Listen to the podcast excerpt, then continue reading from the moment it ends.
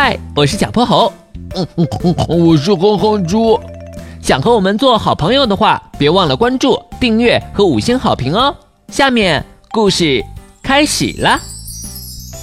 小泼猴妙趣百科电台，树上睡觉不会掉。云朵像棉花糖漂浮在天空中，阳光透过层层叠叠的树叶照在地面上。小泼猴、哼哼猪和喜鹊阿飞玩起了一二三木头人的游戏。嘿嘿，这次嗯，咱们加大点难度吧。小泼猴、哼哼猪，你们扎马步，我站在树枝上，怎么样？没问题呀！一二三，木头人，不许说话，不许动。话音刚落，小泼猴就扮上了个鬼脸，眼睛里满是笑意。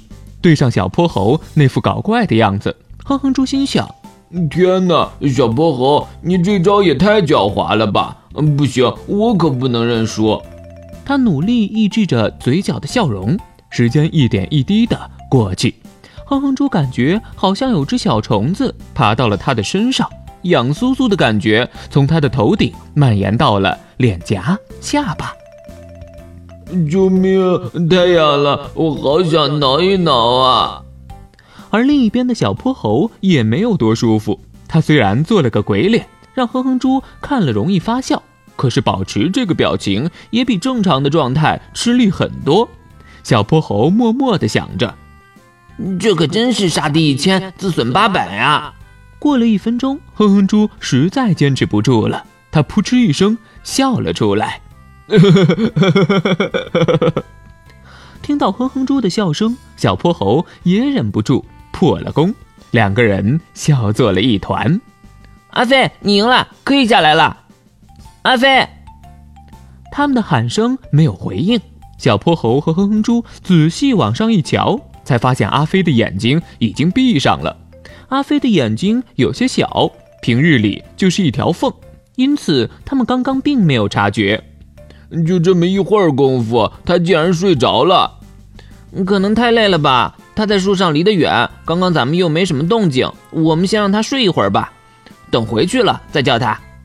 哼哼猪看着熟睡中的阿飞，爪子依然牢牢地勾着树枝，身体纹丝不动。呃，小泼猴，你说他是怎么做到的？睡着了都不会从树上掉下来？它们鸟类的爪子构造和我们不太一样，我们是去主动的抓，而鸟儿却是被动的抓。当我们想要抓住什么东西的时候，需要用力使肌肉紧张起来，而鸟儿只有用力使肌肉紧张起来，才能松开所抓住的物体，就像夹子一样。嗯，这也太神奇了吧！阿飞的睡姿不算啥，有些动物还有更奇怪的睡姿呢。还有怎么样的？